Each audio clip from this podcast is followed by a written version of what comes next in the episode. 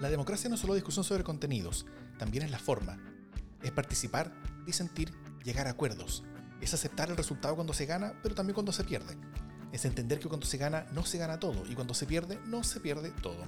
Esto es vital al elaborar nuestra primera constitución en democracia. En este espacio el tema no va a ser su contenido, va a ser la forma en que lo construimos.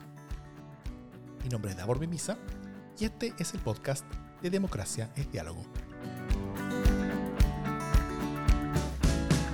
En este segundo capítulo de la serie vamos a entrar en materia. Ya. Eh, antes de hablar sobre lo que ocurrirá en la convención, vamos a conversar un poco sobre lo que va a pasar fuera de ella. Este proceso nació en medio de protestas y movilizaciones, ¿no es cierto? Las más masivas que ha vivido Chile tal vez en su historia. Así que vamos a hablar de la protesta y de la movilización social como parte no solamente de la vida democrática normal de Chile, sino como parte fundamental de este proceso que estamos viviendo y que vamos a vivir durante la Convención Constitucional. Y para esto tenemos a dos invitados de lujo hoy. Eh, Kena Lorenzini es feminista, activista por los derechos humanos en general y en particular por los de las mujeres. Reportera gráfica desde los años 80 en plena dictadura, trabajando en medios opositores como los seminarios Hoy y Análisis, oficio que ejerce hasta hoy. Actualmente va como candidata a concejala por la comuna de Ñuñoa por Revolución Democrática con el lema Una feminista para Ñuñoa. Muy bienvenida, Kena, ¿cómo estás? Muy bien, muchas gracias. Qué bueno. Y tenemos también al miembro de Democracia en Diálogo, Oscar Landerreche, quien es eh, economista, profesor de la Facultad de Economía y Negocios de la Universidad de Chile y director de la maestría en políticas públicas de esa misma universidad. Oscar ha estado en el centro de varios procesos políticos recientes eh, y además vivió muy de cerca el proceso constitucional colombiano, que también nace desde la protesta. Bienvenido, Oscar. Hola, Davor, muchas gracias. Bueno, y este humilde conductor también se puede eh, destacar eh, algo de su expertise vivenciar en la materia, ya que eh, vivo en Plaza Italia y, y, todo lo que ocurrió y probablemente parte de lo que va a ocurrir pasó y pasará alrededor mío. así que bueno, tal vez partamos desde el inicio, ¿no? El proceso de construcción constitucional nace como respuesta a la crisis política institucional que se refleja tal vez en las protestas y movilizaciones. Ahí hubo de todo, ¿no es cierto? Hubo maravillosas y multitudinarias como el 25 de octubre del 2019, pero también generalizadas violaciones a los derechos humanos, actos de violencia, edificios incendiados, declaraciones de guerra, ataques a parte relevante de la red de metro, de los primeros días al menos. Eh, y todo este proceso constitucional nace de y con todo eso. ¿ah? Y en cierta forma tiene estas mochilas. Como primera pregunta, ¿esto es algo que potencia o debilita el proceso constitucional, ustedes creen? O, o incluso, ¿debe hacerse cargo el proceso constitucional de esta mochila con la que comienza?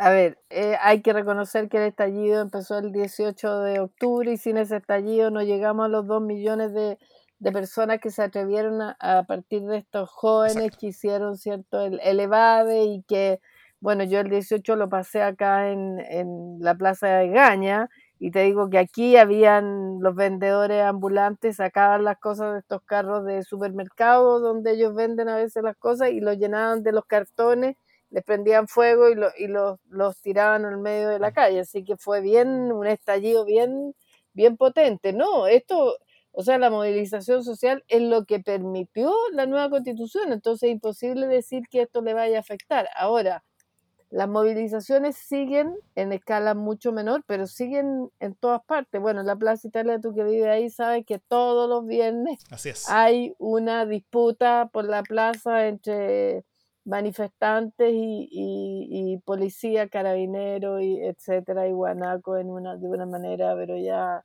yo que voy a reportear a veces, casi todos los viernes, otras veces no puedo, pero indudablemente eh, yo creo que la gente logró traspasar el miedo al, a este apoderamiento de los partidos políticos y se inscribió y los, la gente de sectores populares, eh, hizo su propia lista y están participando, así que yo creo que ha favorecido justamente eh, llegar a esta nueva constitución, porque la gente se dio cuenta que este es un hito que les pertenece a todos y a todas, e incluso con un, una tiene que reconocer que con humildad que les pertenece hasta que los que lo rechazaron, porque finalmente ya que se aprobó lo del rechazo, bueno, tienen derecho a participar, aunque a mí me costó mucho asumirlo, hay que reconocer que, bueno, ya que está esta posibilidad, tendrán que aprovecharla.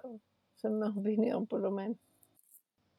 Sí, yo creo que es importante hacer una reflexión como comillas teórica de por qué son importantes las movilizaciones en una democracia, porque a veces alguna, algunas personas de pensamiento, digámoslo, un poco más conservador, Em, como que un poco la actitud respecto a estos fenómenos es, ¿por qué tiene que hacer eso? o sea, si usted, si usted puede votar, digamos, ¿ah? si usted puede hacer campaña y votar y elegir su representante, ¿por qué tiene que hacer una manifestación, digamos? ¿Qué, es, lo que, qué, es lo que pasa ahí?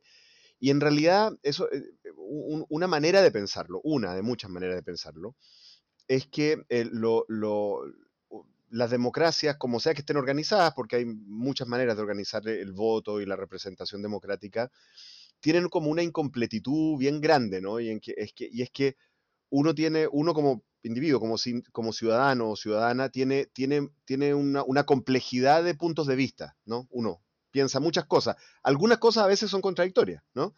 Y, y el voto te obliga a plasmar toda esa complejidad que, ¿no? En el lenguaje de ingenieros, como tú, Davor, eh, eh, es multidimensional, te lo obliga a, a, a, a proyectarlo en una cosa, ¿no?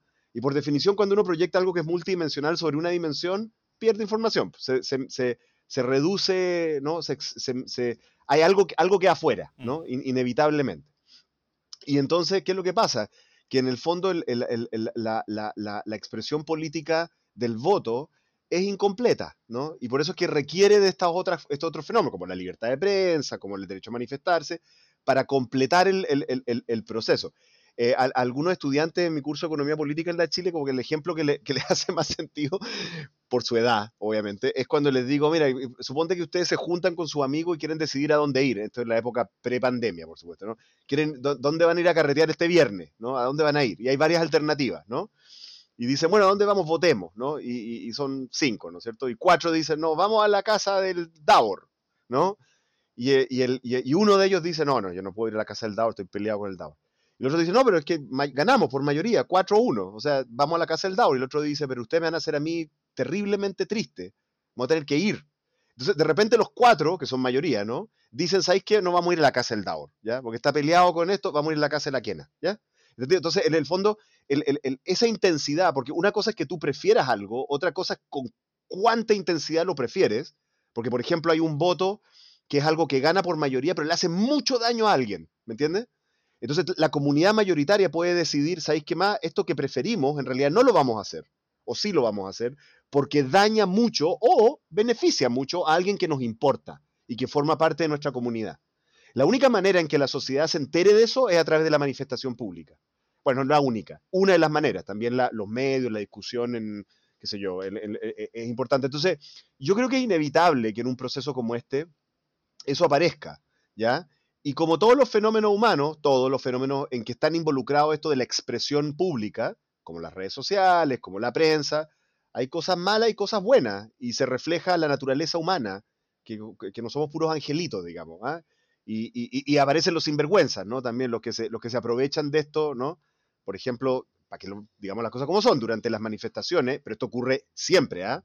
En casi todos los procesos de manifestación pública y o revolucionaria, incluso cuando es armada y revolucionaria, siempre hay, hay, hay delincuentes que se camuflan como revolucionarios. Eso es, más viejo que el hilo negro. Entonces, tiene sus costos, tiene sus su problemas. Yo diría que es inevitable y es necesario para no solamente para un proceso dramático como un cambio constitucional, sino en general los procesos de deliberación de una democracia como los delincuentes que son los que hacen que finalmente la gente salga a la calle, porque también yo creo que hay que hacer una distinción entre elegir y decidir. Cuando vivimos en un país tantos años después de la dictadura en que solo podemos elegir, pero no podemos decidir, mm. que son dos cosas muy diferentes, que a ti te digan, tú puedes elegir entre tener una FP estatal, que es una posibilidad que hubo en alguno de los gobiernos, ¿cierto? Una posibilidad que se pensó en algunos de los gobiernos de la concertación nueva mayoría, o una FP privada, no hay decisión. Eh, cuando, o sea, está eh, obligadamente obligado a poner tu plata en la FP, punto. No hay posibilidad de decidir por voy a decir sistema de reparto, no es lo que estoy pensando, pero, o sea, en un país que lo estás obligando permanentemente a elegir por lo que imponen los partidos políticos o ciertas eh, mentalidades en un país neoliberal, cuando aparece y se rompe eh, con el estallido social, porque no es menor, todo lo que estamos hablando ahora, hoy día, lo que estamos viviendo respecto a la nueva constitución, se los debemos al estallido social. Y el estallido social nace producto de tomar una decisión, es decir, la gente sale y dice, ¿sabéis qué? Yo no quiero elegir esta cuestión, no quiero que me den más, por ejemplo, mucha gente que nos pasó en algunas elecciones votar por el mal menor, por ejemplo el estallido social lo que dice ahora vamos a decidir nosotros lo que queremos. Y pucha que hubo cambios respecto de, por ejemplo, la AFP, el primer retiro, el segundo retiro, independiente de lo que cómo lo vamos a calificar nosotros. Pero hoy día tenemos algo que no pudo lograr la presidenta Bachelet, que es una nueva constitución a puertas con un plebiscito de entrada y un plebiscito de salida. Y solemos hablar de los famosos delincuentes que se aprovechan de, de las de las, ¿cómo se llama?, de, la, de las manifestaciones, pero también tenemos que hablar de los delincuentes que son los que han hecho finalmente que este estallido social sea tan brutal. Hablemos de los que se coludieron con el confort, con los pollos. Esos son delincuentes también. No podemos seguir negando lo que se lleva la plata a las Islas Vírgenes. O sea, e, esos delincuentes de cuello y corbata son delincuentes casi peores porque afectan, imagínate, a un país entero y después te devuelven ocho lucas por nuca o sea, ahí hay un tema ético que, que no, no se quiere asumir. Entonces el gallo que se robó la cajetilla de cigarro y el celular se da preso y el otro le dan clases de ética, es para que un país que tiene un 80%, del cual un 60%, según yo escuché a la profesora Katia Araujo, decir que este no es un país de clase media, sino que este es un país de clase baja, de clase socioeconómica baja, en que más del sesenta y tanto por ciento vive al límite de la pobreza permanentemente. Entonces yo quería decir esto, entre decidir y elegir hay un abismo de diferencia. Mm. Sí, eh, tomando eso, tomando esa, esa, esa diferencia entre, entre, entre, elegir y decidir y tomando también lo que, lo que dice eh, Oscar ante, eh, tal vez contar que hace recién un par de días salió el, el, el Democracy Index, ¿no es cierto? Que, que, que, es uno de los varios índices que existen como para medir la democracia. En este caso lo hace el Economist, que no es ningún tipo de como pasquín eh, eh, eh, marxista. Y, y, Chile, Chile no solamente está en, en, en, el escaso club de las democracias plenas, Chile está en como el, el 17 país con mejor democracia del mundo. mejor que, no sé, Austria, Costa Rica, Japón. Estados Unidos no está ahí. Estados Unidos no está ahí. Estados Unidos Estados Unidos está a 25, bastante más abajo. Mm. Y Chile viene subiendo. De hecho, el 2019 se pegó una subida más o menos grande, en parte justamente por eso, ¿no es cierto? Si bien hay, hay, hay, hay mucha gente que, que, que, que, cree que las protestas nos hacen ser mucho menos democráticos, pero al menos para, analistas son, tan parte de la democracia que, eh, eh, que uno podría decir que, las protestas fueron parte de la razón de por qué Chile se pegó un gran salto el último par de años.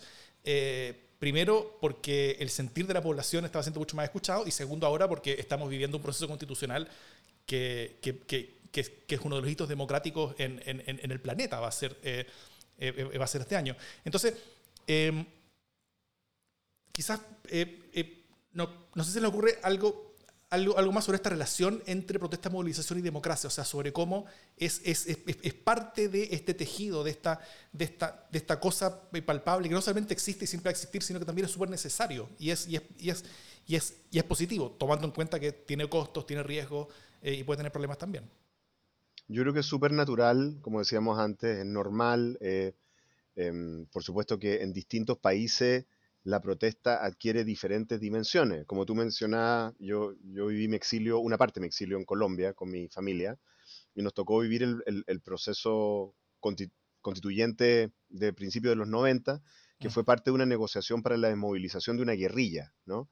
Eh, una de las, Colombia, un país con una guerra civil terrible eh, durante muchos años, eh, una de las guerrillas, el M-19, se desmovilizó yo lo viví muy de cerca porque mi padre, que era un profesor universitario, le tocó participar como mediador de, ese proceso de paz, de hecho. Eh, así que lo conocí muy, muy cercanamente. Yo era un, joven en un colegio, digamos, pero lo conocí muy, muy, muy, muy de cerca. Y, mm, claro, lo, que lo que pasaba en Colombia era que eh, los abusos reiterados, en este caso ya venían de mucho antes, porque una guerra muy larga, ¿no? Los, abusos de, la oligarquía terrateniente colombiana, más, más, muy sofisticado llegar a la, época de, los empresarios, digamos, de mucho antes, ¿no? em, claro, en el fondo motivaban que había grupos armados que encontraban la, la, la digamos, la, mm, la solución era la guerrilla, derechamente la, la, guerrilla, la guerra, la guerra civil. Eh, y entonces cada, cada, uno de los bandos se justificaba con el otro, ¿no? En el fondo cada uno decía, bueno, es que ellos nos atacaron, entonces yo ataco, entonces mato para acá. Íbamos en un crescendo, bueno, en que de, repente se empezó a meter el narcotráfico y ya eso ya adquirió otras categorías, ¿no? Cuando el narcotráfico se compró la guerrilla y se compró incluso buena parte de la policía, y o sea, era una guerra por lado y lado de narcotraficantes. Entonces, el, el, el, claro, uno puede decir, hay, hay peligros, ¿ya? Hay peligros, entonces uno dice, no, hay peligros cuando, cuando la manifestación, porque el M-19 de hecho había partido por una manifestación pacífica en contra de una especie de golpe militar que se había dado en los años, en los años 70, que lo habían dado los dos partidos eh, eh, mm. que, que, gobernaban, los liberales y los conservadores, le, le, le robaron la elección paradójicamente a un ex dictador, y por eso salió una guerrilla. Bueno, es complicada la historia de Colombia, pero, pero mi, mi punto era que la, la, manifestación pacífica ahí se convirtió en, en guerra. Em, el punto es que, claro, distintos países tienen distintas dimensiones y la verdad es que, claro, de cerca en Chile a alguna gente le puede asustar los fenómenos. Está bien que te asusten los fenómenos, si el riesgo es parte de la vida, pero desde lejos, la realidad, digamos, es que Chile es percibido como un país que con todos sus bemoles, todos los problemas y todo lo demás, ha hecho varios procesos democráticos eh, que son bastante admirados internacionalmente, incluso con sus defectos, ¿ya? Y no solo ahora, con, eh, después del retorno a la democracia, incluso antes, ¿no? Por ejemplo, los gobiernos de, Eduardo Frei I ¿no? y de Salvador Allende, internacionalmente, eran bastante admirados como procesos políticos, eran bien increíbles. En la época de la Guerra Fría, lo de Eduardo Frei como tercera vía democrática, revolución en libertad. La reforma agraria. Súper admirado. Antes de eso, Pedro Aguirre Cerda y los radicales también era, era bastante admirado, un, país pobrísimo que se mandaba un estado de bienestar de nivel europeo, bueno, nunca fue así, pero intentaba por lo menos, ¿no es cierto? Allende llegar a un proceso revolucionario, clásico, socialista, marxista, por la vía democrática, muy admirado. También la transición a la democracia, con todos los defectos que tuvimos, ¿no es cierto? Hubo bastantes cosas que eh, eh, decían, uy, mira, al final, eh, al final Mamo Contreras sí terminó preso. Hay países que hicieron transición a la democracia en que no terminaron presos los Mamos Contreras. ¿ya? Entonces, igual, o sea, con todos los defectos, con todos los defectos que tienen, y todos estos procesos son defectuosos, todos, ¿no? Em, Chile, lo que estoy diciendo es que Chile no es visto como un país, así como decir uh, un país en que uno dice, no, vamos a partir de la base que esto va a salir mal, ¿no?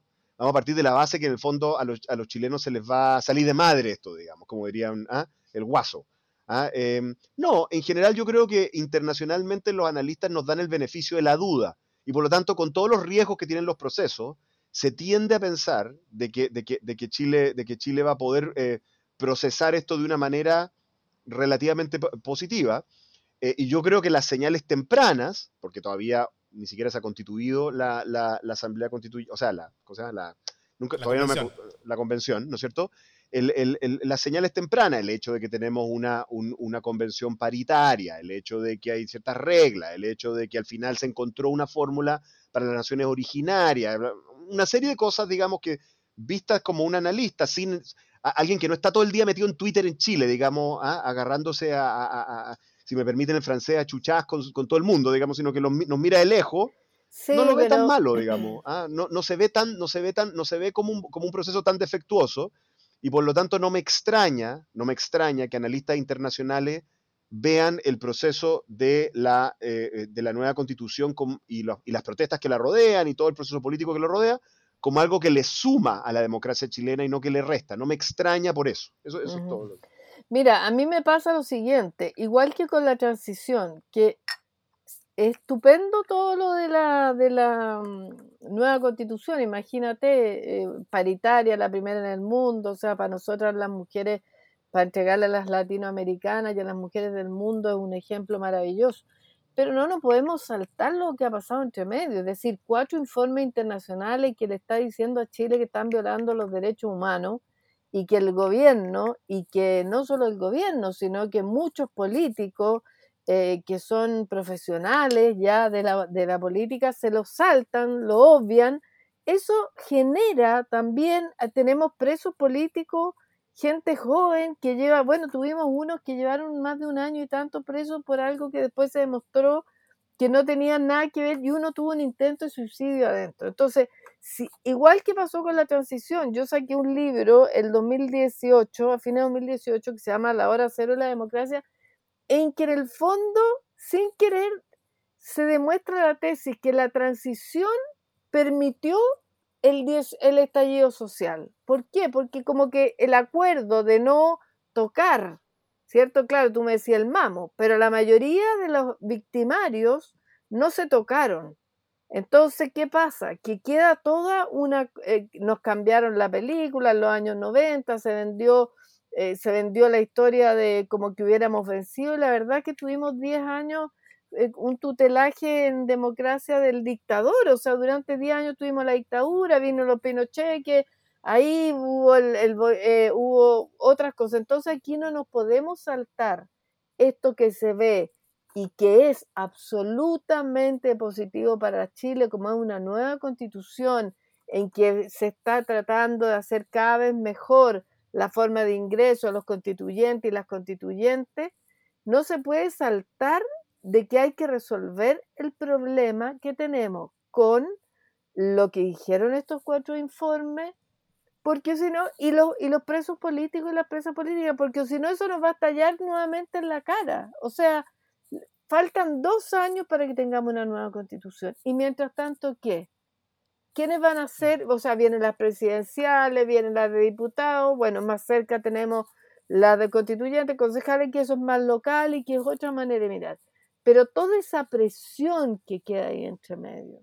O sea, hoy día recién los jóvenes están asumiendo lo que pasó en dictadura porque hoy día lo viven en carne propia. Entonces ahí hay algo de que nos podrán mirar de lejos al, el Economist, pero resulta que Amnistía y, y tres organizaciones, la Corte Interamericana de Derechos Humanos y varios, fueron cuatro informes que nos dijeron qué pasa con el tema de derechos humanos en Chile y el gobierno le importó un pito. ¿Entiendes? Entonces eso queda ahí acumulado hasta que la olla de presión vuelva a estallar y nadie quiere eso, nadie quiere la violencia ni de, ni de la gente que vive en un constante estado de violencia, ni la gente que la genera de cualquier lado. O sea, aquí hay gente que es violentada y responde con violencia como un acto de defensa propia. Hay gente que ya no tiene y de verdad no tiene que le importe. O sea, cuando tú veis esos pequeños gestos, pequeños gestos de que llega carabinero a sacar a cuatro personas que están en la playa, que están frente a la casa de una persona, y no estoy hablando del caso del gordo ese, ese señor, sino que un caso ahora que pasó hoy día o, que, o ayer, con, militares.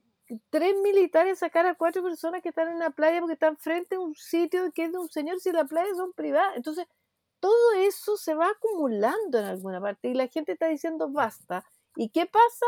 Que ese basta termina generando un acto que nosotros miramos y lo encontramos violento, que es que la gente va y le saca sencillamente la reja, porque el camino que les dejaron para ir a la playa tienen que andar como dos kilómetros y es un camino que tienen que tirarse más o menos para abajo y se va a ir con una persona mayor. Entonces, todo esto tenemos que mirarlo, como que el Economist diga que somos una democracia porque vamos a sacar una nueva constitución, pero dejando de por medio todas estas cosas que hay que resolverlas. Aquí en Chile el tema de derechos humanos y la dictadura está al debe y cada día es peor, porque incluso los van soltando y les van dando permiso. Hablemos con, no sé, yo pienso con los familiares de los degollados y con tantos otros que ven que sale esta gente y les dan permiso para salir y todo. No sé, no sé cómo me sentiría yo, pero creo que Chile, el, el, el Mamo Contreras debe ser de los pocos, quizás porque porque, ¿cómo se llama? Porque le tenía rabia. No, pero Hubo otros países en que hubo Sí, pero Argentina, por ejemplo, al tiro hizo lo que tenía que hacer y el país que tenemos más cercano. Incluso ellos se quejan de que es poco. La gente allá. Está bien, siempre es poco, pero está bien.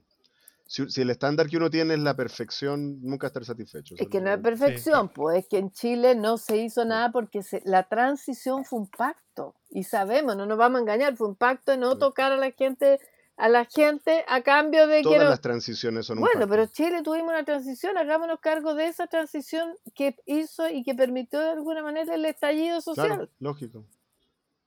Entonces hay que ver, yo no me, no me, no me habría gustado estar en el pellejo de los que tuvieron que hacer e, ese papel, pero es una realidad, es una realidad. Creo yo, creo yo. Otra cosa es con guitarra, ¿no? Claro.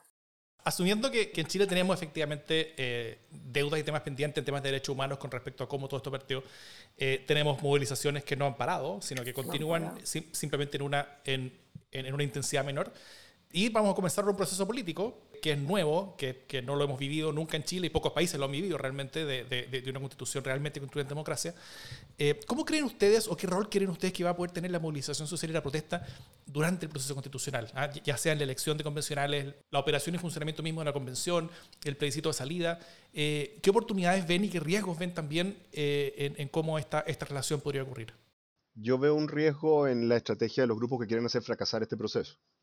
Em, porque básicamente la dinámica, la dinámica de este tipo de, conflictos, de los sectores, por así decirlo, que, sí consideran, no, es que les llegue como última alternativa, sino que consideran que, este proceso no es una, buena solución, eh, probablemente lo que van a buscar es un, es un proceso de, mm, de, provocación mutua, digamos. Básicamente la, la, idea es provocar al otro para que el otro aparezca como el que causó, ¿no? Entonces yo estiro el elástico y voy y te cacheteo en la cara y si después tú me pegáis de vuelta, ay, me hago la víctima. Eso, es como súper antiguo y es una dinámica que hemos visto en muchos procesos y la hemos visto en esta. Y yo creo que va a haber grupos que van a intentar eso. Distintas maneras de hacer eso, hay distintas formas de hacer eso, ¿ya? Em, ¿Cómo se contrarresta eso? Bueno, con una ciudadanía un poquito más, más digamos, sofisticada en términos de la interpretación de, las acciones políticas. O sea, tiene que haber un momento en que la, la ciudadanía diga, oye, si nos damos cuenta de lo que estáis haciendo, ¿me entendido, no? Un poco eso, digamos, es la única, para mí es la única manera de, contrarrestarlo realmente, ¿no? Eh, eh, más allá de que, por supuesto, obviamente, en el proceso mismo tiene que haber resguardos para que estén seguros los, constitucionales, las personas electas ahí, obviamente hay que hacer las cosas con cuidado, pero no hay que ser irresponsable. Después todos son personas, ¿no? Eh, y, entonces el, pero, pero yo creo que, que, es medio inevitable que va a haber grupos, em, y yo creo, que, yo creo que más o menos entendemos cuáles son los grupos, eh, que van a intentar ese, ese, ese, proceso de provocación mutua para intentar hacer fracasar el, el, el, proceso. Ahora, yo creo que me da la impresión de que la mayoría de los chilenos no quieren que fracase el proceso. ¿no? Incluso gente que tenía dudas respecto, igual prefiere, ya está bien, porque entienden que la historia no, eh, eh, no se avanza así como al, nirvana, sino que uno, lo que uno va avanzando por pasos por pasos sucesivos, va logrando una cosa y consideran de que esta solución política que encontró la clase política chilena, con todas sus imperfecciones que pueda tener o pueda terminar teniendo, digamos que en este momento es como una, una incógnita, eh, em, es, es, mejor, es mejor, es un, es un avance, es una cosa buena. Entonces yo creo que la mayor parte de los chilenos van a, y chilenas van a estar de acuerdo con, con, ayudar a que este proceso se complete bien, ¿no es cierto? Pero tenemos que estar, eh, entender que va a haber grupos que van a, que van a intentar eh, hacer eso. Entonces, el problema está en cómo uno logra legitimar la protesta eh, en torno al proceso, en que en el fondo, por ejemplo, haya grupos que, en, lo mismo que dije al principio, ¿no? Haya grupos que digan, ok, nosotros somos una minoría, ¿no es cierto? Entendemos que somos una minoría, pero queremos que el país entienda que esto nos importa mucho, mucho, ¿no? Por decir algo, ¿no? Y queremos convencerlo a ustedes de que esto es importante, ¿no? Y, esa una, y, la manifestación pública tiene ese rol. Em, eh, eso tiene que ser permitido, eso tiene que ocurrir, ¿no? Em, ¿no? Eh, la manifestación de los dolores y la esperanza y la intensidad, por, así, por decirlo de una manera así como, de, como técnica, ¿no? La intensidad de, de, de las preferencias, ¿no? O de, o de las pasiones políticas, tiene que, tiene que, tiene que hacerse sentir por esa vía. Eh, pero claro, el desafío va a ser lograr que eso ocurra y que no se contamine o se mezcla o sea manipulado también por grupos que van a estar en esta dinámica de provocación eh, mutua que es clásica, ¿no? Es absoluta y totalmente clásica. Em, ¿No es cierto? Em, volviendo, volviendo a mi historia colombiana, ¿no? Todavía me acuerdo de, de, cuando se comenzó el proceso de paz y se iba a negociar la, el, el, el, em, ¿cómo se llama? el, desarme del M-19. Em, y, como contraparte el proceso constituyente de que hubo y todo lo demás, que, además tuvo muchos líos después, hubo que volver a reformar la constitución, estos procesos son súper largos, ¿ah? que han mal hechas algunas cosas, en fin. Me acuerdo cuando iba eh, una famosa reunión eh, en que iban, iban, iban los guerrilleros a un punto de encuentro en alguna parte, en el medio de la selva, no sé, con, con, con el gobierno, y, son emboscados por, una patrulla, mm, por un, en fondo una brigada renegada del ejército que no quería el proceso de paz. ¿no? Y, hay un, y hay un destacado eh, líder de, la, de la- de la guerrilla que, bueno, hasta el día de hoy tiene las deformidades por la granada que le reventó en la cara en esa batalla que hubo ahí. ¿no? Y eso no era orden del gobierno. Eso, el, gobierno no, el gobierno quería el proceso de paz. El gobierno de ese momento quería el proceso de paz, pero había grupos dentro del ejército que no lo querían. Entonces buscaban provocar que la, que la guerrilla se saliera del proceso de paz, ¿me entiendes? Ahora, eh, la guerrilla en este caso tuvo esa guerrilla, o que otras, eh, en fin, es muy, muy, es muy diverso el mundo de la guerrilla en Colombia. Pero esa guerrilla, el MSNU, tuvo la disciplina de mantenerse dentro del proceso de paz. Eso, eso fue, fue parte de lo que después fue premiado por la ciudadanía cuando les dio como el veintitanto por ciento en la Asamblea Constituyente, de hecho. Eh, pero, pero, pero, ¿me entiendes? Sí, esa, esas dinámicas de provocaciones mutuas, también había gente dentro de la guerrilla que no quería. Y entonces trataba de hacer atentados cuando en realidad la guerrilla había declarado un, un alto al fuego. Pero igual hacían cosas, ¿me entiendes? Sin autorización. Entonces tenemos que entender que ese tipo de dinámicas, con menos dramatismo, si ustedes quieren, bélico del que, del que hay en Colombia, eh, espero, ¿no? Eh, pero va, esas dinámicas van a ocurrir. Y necesitamos proteger a la, la- la- la- públicamente, ente- o sea, entender como chileno, no, no tanto institucionalmente, como chileno, como ciudadano, necesitamos entender y proteger que la protesta pública eh, eh, tiene que ocurrir y que no, no, no tiene, no tiene sentido que no exista o prohibirla o marginarla em, porque existe este peligro. Más bien la, obligación es lograr, en cierto modo, proteger la, propuesta, la protesta pública pacífica. Eso. Bueno, yo estoy bien de acuerdo con Oscar, pero bien, bien de acuerdo. Creo que efectivamente el derecho a, a la protesta en los casos de, porque vamos a ir sabiendo lo que pasa, entonces obviamente la gente tiene derecho a manifestarse.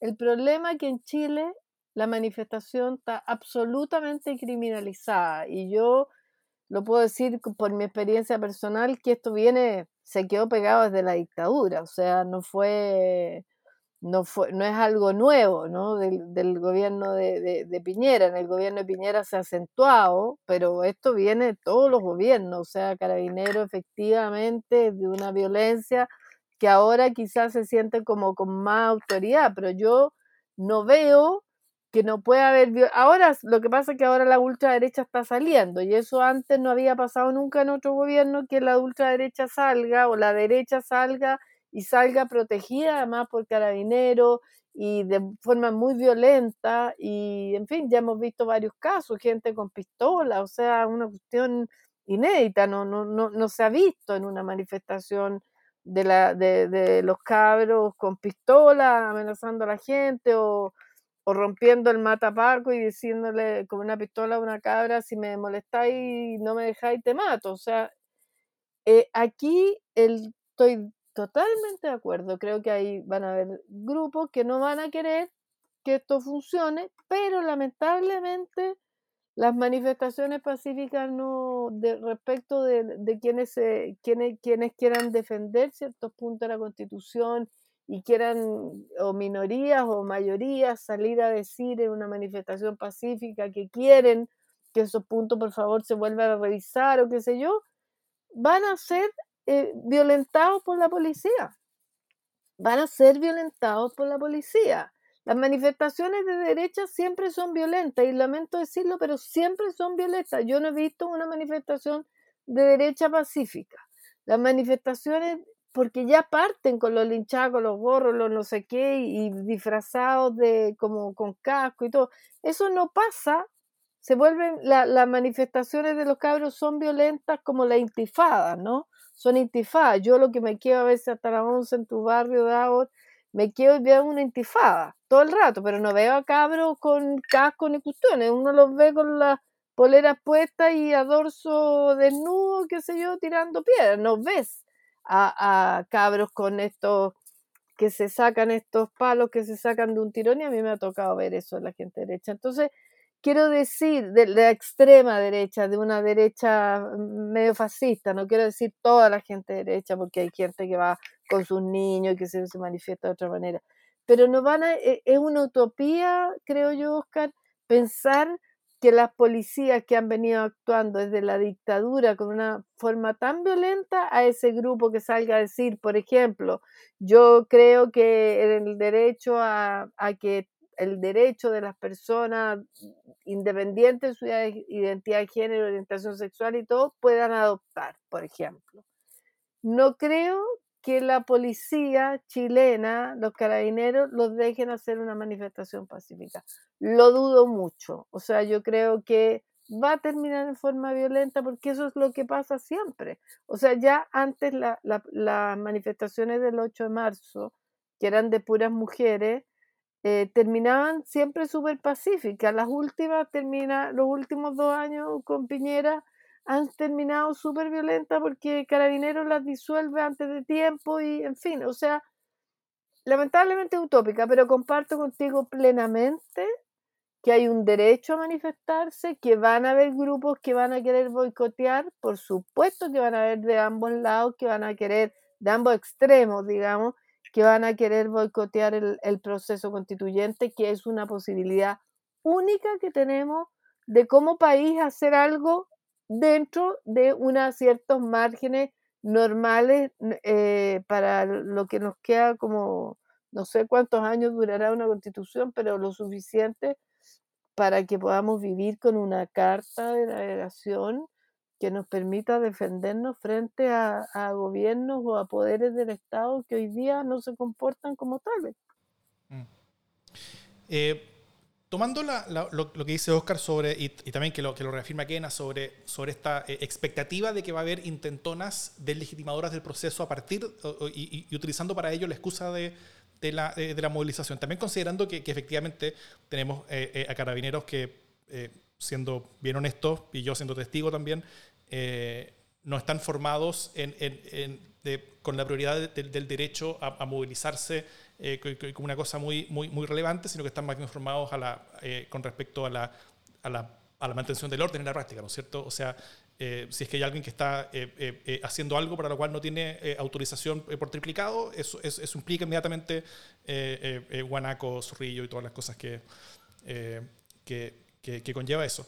Em, dado que ese es el escenario que vamos a vivir y que estamos viviendo, ¿Cómo ustedes ven que podría ser la movilización y protesta más virtuosa posible en el sentido que más y mejor puede traspasar el sentir de esta ciudadanía a la Convención Constitucional? O sea, eh, eh, entender como el proceso de movilización y protesta lo, más virtuoso posible en, el sentido de que sea complementario al objetivo democrático de la Constitución Constitucional. Sí, Porque puede tener un rol, ¿no es cierto? Sí. sí. Yo veo que hay como dos cosas que... una cosa, te voy a decir lo que creo que uno podría hacer otra cosa es que yo crea realistamente que va a ocurrir. Eso, eso es, digamos, las cosas como son, ¿no? no uno, uno, puede manifestar lo que uno cree o recomienda, digamos, pero no significa que vaya a ocurrir. Yo creo que la manera, la manera de conducir esto, si uno, si uno pudiera, digamos, convencer a, las personas, eh, tiene como dos lados, ¿no? Uno eh, tiene que ver con lo que tú estás hablando de la policía, ¿ya? Yo creo que eh, en, en, Chile tenemos un proceso súper o sea, a ver, uno de, de, los defectos más grandes ahí sí de la transición a la democracia comparativamente es que nunca reformamos la policía. O sea, mm. Irlanda del Norte es un caso virtuoso, País Vasco un caso increíble con una violencia terrible y, se logró reformar. Eh, bueno, hay otras transiciones en que no se reformó tanto, como Sudáfrica, etc. Eh, en fin, hay, hay, varios casos, pero, pero, pero en Chile no se hizo eso. Y es verdad que eso fue uno de los pactos de la transición.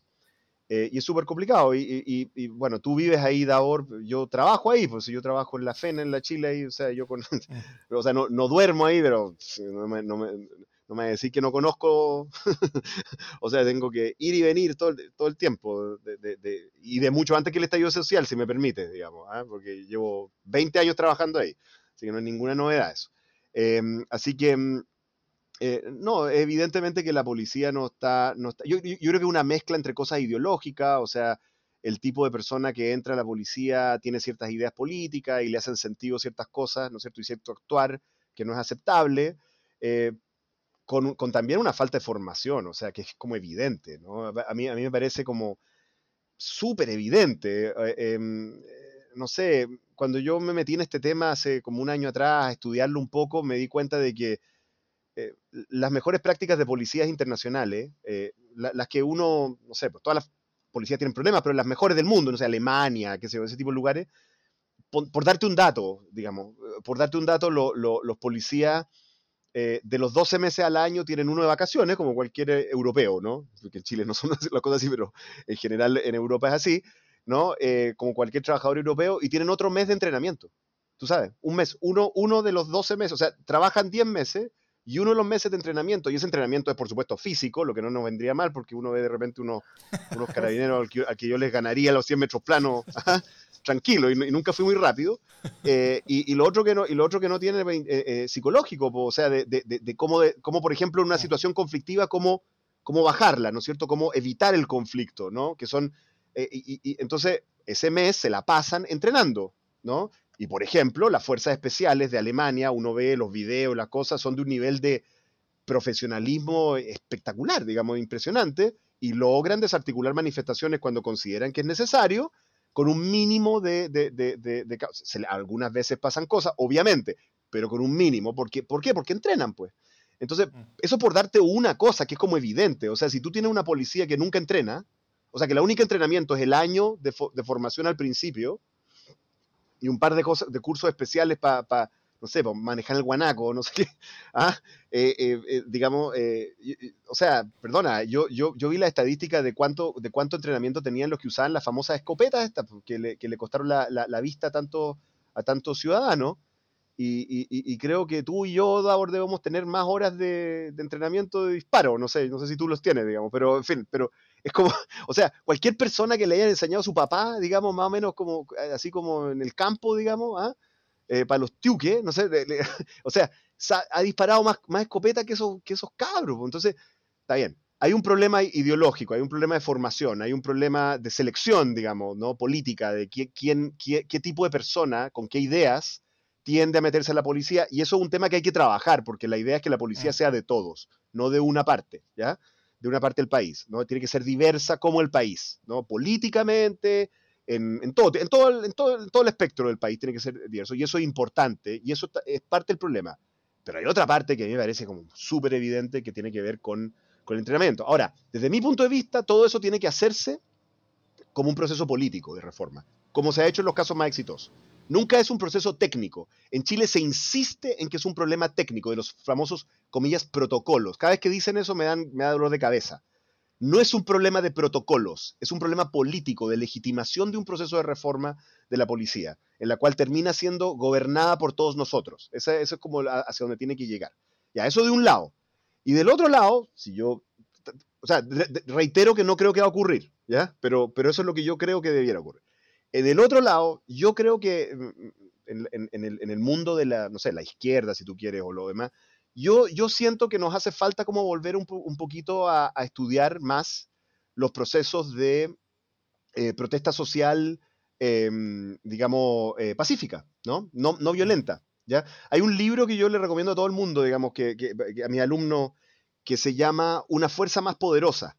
es de, los autores son Peter Ackerman y Jack Duval, libro publicado el año 2000 y que revisa los, los principales movimientos, comillas, pacifistas. En realidad no son pacifistas, sino que son no violentos. No, no, no. Porque alguien sea no violento no significa que sea un pacifista, digamos, ¿no? Que, no haya ningún contexto para la guerra. No, no.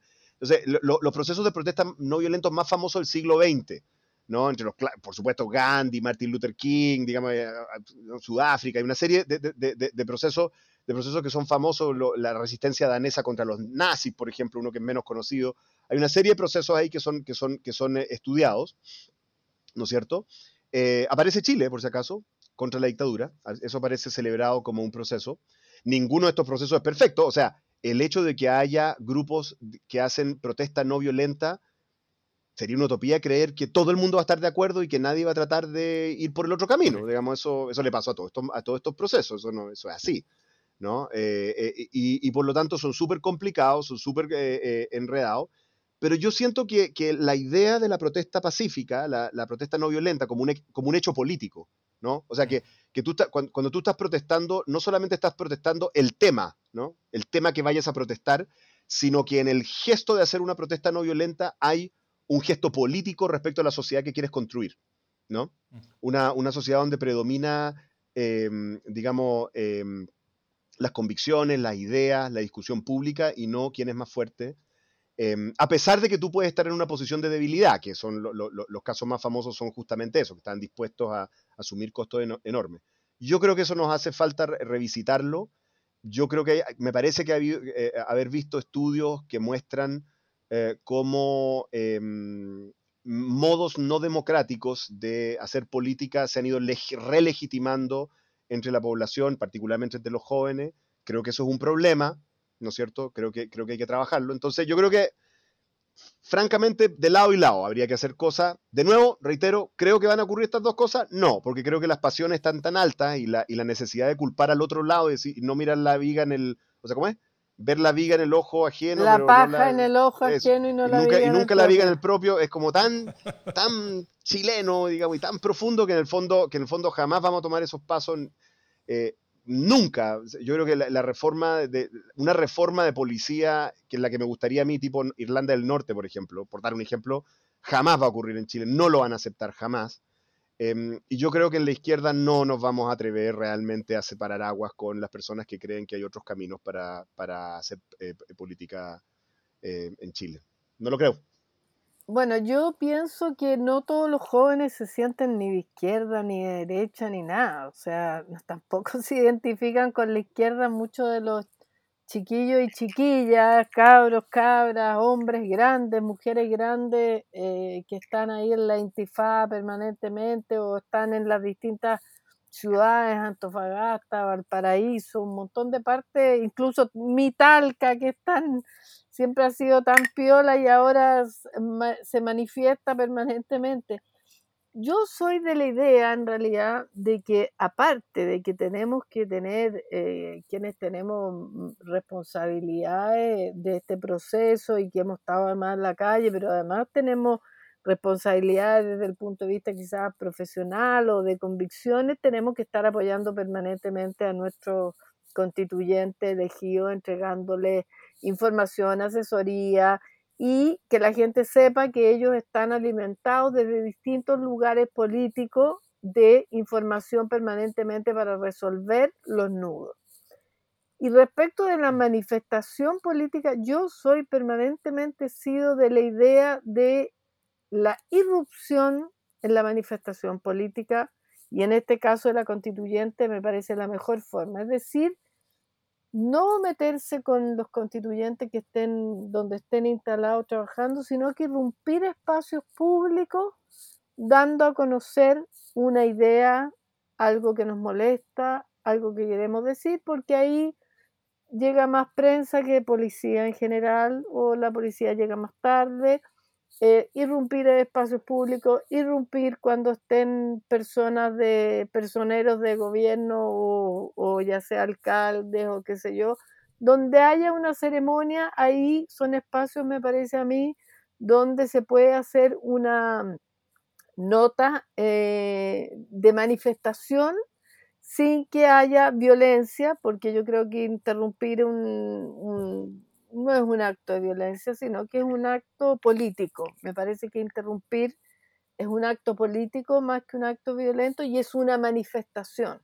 Porque aquí en Chile el derecho a, manifestar, a manifestarse eh, en la calle, uno debería ir a la intendencia y decir, este recorrido voy a hacer y esto es y chao. Pero aquí en Chile hace muchísimos años que se pide permiso y aquí la, según la, o sea, no hay que pedir permiso, pero bueno, ya que lo tenemos con un vicio, yo encuentro que es mejor la manifestación sorpresa, concreta, pública, rápida. Tengo muchos recuerdos de mujeres por la vida en dictadura que se hacían cosas muy concretas, muy rápidas, que, a veces quedaban pegadas en las calles y con eso eh, atraer a la prensa y dejar el punto bien instalado. Lo demás me parece que es reiterativo. Yo me acuerdo las marchas de los estudiantes del 2012, que yo creo que las cubrí todas. Llega un momento en que también cansa. O sea, una como reportera empieza a mirar su propio material y ve los mismos carteles, los mismos letreros, los mismos. Entonces, eh, también es cansador. Hay que ser creativo, creo que hay que hacer manifestaciones eh, políticas apoyando o reclamando algo a los constituyentes o haciéndoles ver un punto de las formas más creativas que se pueda. Y para mí, una de las formas creativas son irrumpiendo en la ceremonia, irrumpiendo en los espacios públicos, dejando, no sé si en la noche en toque queda eh, me van a retar, pero si hay que hacer un rayado en una parte enorme diciendo un punto, hay que hacer ese punto. Creo que a ti si sales fuera del toque queda no te deberían ya preso, sino que pasarte una multa. O sea, hay que tener un poquito más audacia, eh, más que salir a, a protestar cuando tenemos la policía que tenemos y vamos a terminar en lo que vamos a terminar siempre. Entonces se va a perder y lo que va a quedar dando vuelta en el aire va a ser que eh, no sé quién rompió no sé cuánto, el otro no sabemos si lo quemó este, si lo quemó este otro, y se va a perder el punto. Así mm. que yo invito a la gente que sea creativa y si tiene un punto que hacer, lo haga en espacios donde realmente la prensa llegue, donde realmente sorprenda. Ya no va a ser el Costanera Center, porque el Costanera Center al principio, cuando colgaban cosas, la prensa llegaba. Ahora ya tendrá que ser otro espacio más, otro espacio diferente. O sea, cuando la, la gente de Anda, Chile, ¿se acuerda? Se paraban a reír esa cuestión, que eran terribles, porque a uno le dolía el alma que se fueran a caer. Bueno, esa es una manera de protestar eh, súper buena, porque atraen a la prensa, qué sé yo, no le sirvió de mucho, pero sí yo creo para, pero no, no es una propuesta arriesgar la vida de una para, para cambios que, bueno, que tenemos toda la responsabilidad de nuestros distintos lugares y de nuestras distintas ideologías y principios y valores, eh, trabajar por eso. Yo creo que en el caso de las mujeres, por ejemplo, nosotras estamos muy preparadas para el movimiento mujeres, las feministas, estamos muy preparadas para hacer ese, ese tipo de cosas estamos muy eh, conscientes de que tenemos que hacerlo de esa manera. O sea, las mujeres eh, hemos hecho ya hartas cosas este último tiempo que están irrumpiendo permanentemente en el espacio público. Yo estoy de acuerdo con Kena. Yo, de hecho, em, creo que la creatividad al final siempre rinde más. Yo, yo pondría dos hitos, por ejemplo, así como para. En, las protestas de los pingüinos, no sé, no, no de los pingüinos, de, lo, de universitario, el famoso thriller de la educación. No sé si ustedes se acuerdan. Eso tuvo un impacto internacional increíble. Fue una cosa súper inteligente, súper inteligente y chora y, tuvo mucho más salida que millones de otras cosas que hacían mucho más como graves, por así decirlo, comillas. ¿Por qué? Porque era, era una cuestión que expresaba una convicción política, pero también expresaba alegría, expresaba juventud, expresaba, conectaba con una generación que no era la de ellos, porque con el mayor respeto a los millennials, digamos, el thriller es de los nosotros, de los 80, ¿no es cierto? Michael Jackson es de antes. Así que no, era, era muy inteligente. Y por ejemplo, en esta última ola de protestas, eh, las tesis. Las tesis es, lo que ha tenido más impacto internacional, mucho más que casi todas las otras cuestiones que han hecho. Eh, eh, y, súper impresionante, imitado en todo el mundo. Entonces, también mirar eso, ¿ah? que si uno quiere tener impacto, también, también con la protesta pasa, y lo dice alguien que cuando joven participaba de protesta, cuando era universitario, digamos. ¿ah? Las protestas también tienen un, efecto así tipo el azúcar. ¿ah? Y que también, porque aquí si me permites, que hay una cosa media masculina como de la, como de la, como de la, de, hay una cierta edad en la cual uno como que le gusta la barra brava, vamos a decir las cosas como son, ¿ya? Uno siente un cierto impulso, ahí hay unos químicos que andan dando vuelta por el cuerpo, ¿ah? eh, entonces, entonces se siente bien satisfacer, satisfacer eso. Entonces uno se siente bien, pero en realidad no está teniendo ningún impacto, esa es la realidad. Es, es como una cuestión como personal, es como una satisfacción así, que en realidad no, no, ocurre. Es como cuando uno iba a, a, los de abajo, digamos, y se peleaba con los del Colo Colo, en mi caso con los de la Católica, que era como mi archienemigo siempre ha sido. Pero porque al Colo le tengo menos mala que la, que la Católica, en fin. Pero, pero era como yo, yo, era yo. Era yo satisfaciendo mi propio instinto, digamos, ah, simiesco de, de, niñito de veintitantos años. Listo, pero eso no tiene ningún efecto político. Que lo, cuando, cuando eso, se, cuando eso se, se, se sustituye por algo como las tesis, o algo como el thriller de la educación, o habrá otros ejemplos, digamos, claro, ahí empiezan los impactos políticos mayores y la gente pone atención. Y no es como la cosa, un poco lo que decía la Kena, que es como una cosa como repetitiva. Ah, de nuevo están los cabros, ah, da lo mismo. No, es algo, es algo novedoso, algo distinto, algo que te moviliza la atención, que te, hace, te, obliga a pensar, ¿no es cierto? Eh, yo creo que por, ahí van las cosas, digamos. Creo, creo que es lo más efectivo al final. Sí, para terminar, eh, y, Oscar ya partió con esto, así que eh, no sé si él ya se da por cumplido en este objetivo que les va a proponer, eh, pero si quiere aportar más, feliz. ¿Se le ocurre algún tipo de contenido para recomendar sobre este tema? Puede ser una película, un documental, un libro, como ya, como ya recomendó Oscar, artículo, podcast, video. yo, yo tengo un artículo para recomendar, pero, pero lo escucho a ustedes antes. ¿Qué nada? Uy, para recomendar, hay tanto para recomendar. Mira, eh, yo recomiendo todos los libros en que Sofía Brito está siendo editora en este momento. Búsquenla. Eh, y está editar, ella está editora, de, en este momento ha editado dos libros con varias escritoras. Entonces ustedes ponen, teclean Sofía Brito y los dos libros que ha sacado hasta este momento eh, tienen que leerlos, me parece que son fundamentales para entender eh, en lo que estamos las mujeres en este momento y frente a este proceso también. Así que yo me quiero, podría recomendar también que lean a Katia Araujo en las últimas entrevistas que le hicieron, que está muy clarita de este país. No es un país de clase media, es un país de clase media baja, o más bien clase pobre, dice ella, clase eh, clase empobrecida. Así que me parece súper interesante también leer a Katia Araujo. Oscar, ¿algo más o estamos? No, el libro que recomendé y decirle, que se me olvidó decirlo, pero que eh, este, hay un documental de ese libro que se llama, de nuevo, Una fuerza más poderosa, está en inglés, A Force More Powerful. Es un documental de hace como 20 años atrás.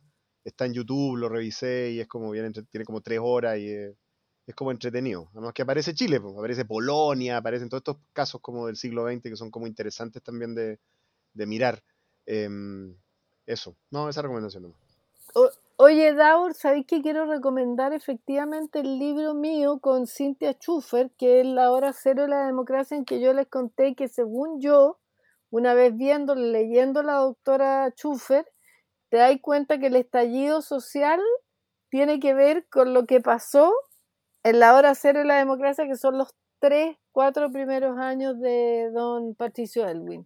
Así que la hora cero de la democracia, de la editorial Ocho Libros. No, es que se gana mucho, todos saben que con los libros no se gana mucha plata, así que eh, no, es porque esté haciéndome para, hacerme rica, sino que porque creo que vale la pena echarle un, vistazo. Muy bien. Y a mí también me gustaría recomendar, eh, es en inglés también, eso sí, pero un, un, artículo en una edición de la revista New Yorker, que es más reciente, de, del 23 de noviembre, de, de, noviembre, por ahí se publicó, eh, que se llama How to Stop a Power Graph, que se traduce más o menos en cómo detener una escalada autoritaria, de, escrito por Andrew Marans, que cuenta un poquito sobre varios procesos, varios procesos de resistencia no violenta, a tanto exitosos como no exitosos, de las últimas décadas en el mundo, y sobre todo en el contexto de la lucha contra gobiernos autoritarios eh, o contra el cambio hacia el autoritarismo de, democracia en deterioro, que, que es como el, el la canción hoy día del mundo, ¿no es cierto? De, de, muchas democracias que se deterioran, en, lo cual Chile es, es, como una de las pocas que van subiendo mientras todas las otras van bajando. Eh, y, todo esto contextualizándolo eh, con la investigación de Erika Chenoweth, que es una profesora de Derechos Humanos y Asuntos Internacionales de la Kennedy School de Harvard, quien ha llevado una, una muy sistemática, y ahí cuentan en ese artículo, muy sistemática investigación por décadas, caracterizando eh, las movilizaciones y protestas e intentando identificar qué las hace más efectivas y eventualmente exitosas. ¿ah? Entonces, y destacando ya siempre el, el, el potencial de la protesta no violenta como el camino más efectivo para lograr cambio social y político. Eh, y eso creo que, eh, a, mí me pareció muy, muy bueno porque, porque ella eh, hablan sobre la ciencia de la movilización social, ¿ah? como, como la movilización social como, como construida como ciencia, lo cual es, muy interesante, es uno de esos artículos largos y grandes de muchas páginas. Oye, y lo, lo, lo otro, Davor, que es como un fenómeno de esta época, es, es el fenómeno que, que, con las redes sociales y la cosa internacional, las cosas se imitan, ¿no? Se imitan los estilos, las cosas, ¿no? Yo vi unas protestas gringas que estaba el, el, Spider-Man. Eh, y, tengo una apuesta con unos amigos de eh, cuántos meses van a pasar, o sea, ¿cuándo va a aparecer un gallo disfrazado de búfalo en una de las protestas de derecha en Chile, yo, yo he dicho que antes mitad de año, antes mitad de año va a haber un gallo disfrazado de búfalo. Bueno, pero ya, ya apareció el matapaco ¿ah? en Estados Unidos. ¿Ah? En Estados Unidos Oye, en Estados Unidos apareció un matapaco. Sí. en Estados Unidos apareció un, matapaco. la, tía Pikachu no la he visto en Washington DC todavía. pero, pero el, el, hombre búfalo, ese lo, estoy esperando. Un, lo estoy esperando. Un, un, ejemplo mucho más puntual es cómo eh, eh, eh, venían esos videos de la protesta de Hong Kong, donde, donde los cabros en Hong Kong les tiraban la, la, la lacrimógena y ellos con una botella como que la agarraban, eh, la guardaban y, la encerraban y, como que la desactivaron un líquido que está dentro de la botella. ¿ah? Y, sacaban la lacrimógena en ese momento porque quedaba desactivada. a la semana estaba pasando eso fuera de mi casa. Era una cosa, pero increíble. Era Sí, increíble. Aquí en Chile lo hacen. Bueno, yo les agradezco mucho a ambos, Oscar, Kena, por habernos acompañado. Espero que, que- que escuchen los demás programas que se en la serie y que ojalá todas estas cosas que estamos conversando se conviertan en herramientas útiles ¿ah? para las personas que están tanto dentro como sobre todo fuera de la convención, como, como la gran mayoría de nosotros, eh, en este proceso constitucional que se viene, que es una gigantesca oportunidad para Chile. Y, y la idea, y ojalá pueda aportar un, un granito de arena con estos contenidos, es, es, es que sea lo mejor posible para, para nosotros y todos los que vengan y que sea un- una, una, una, una buena mínimo común para todos, que, que dure muchos años, muchas décadas y que nos pueda permitir ser un país mejor y, y, y poder avanzar hacia, otras, hacia otros lugares más, más democráticos y, más de, y, más, y mayor progreso compartido. Así que eh, muchas gracias, Oscar, Kena. Gracias. Muchas gracias a ti. Chao, Chao. Oscar. Muchas gracias. Qué rico escucharlo. Este es el podcast de Democracia es Diálogo, colectivo nacido tras el 18 de octubre del 2019 con más de 4.000 firmantes que llamamos al diálogo democrático en medio de la crisis institucional y política. Después de hacer cabildos y una campaña por el apruebo, hoy nos abocamos a apoyar la construcción constitucional, promoviendo los valores de la cultura democrática como forma de hacer política. Esta iniciativa es producida en conjunto con el podcast Democracia en LSD. Asegúrate de seguir a Democracia Diálogo en cualquier plataforma donde escuches tus podcasts. Puedes contactarte con nosotros en Instagram o en Twitter.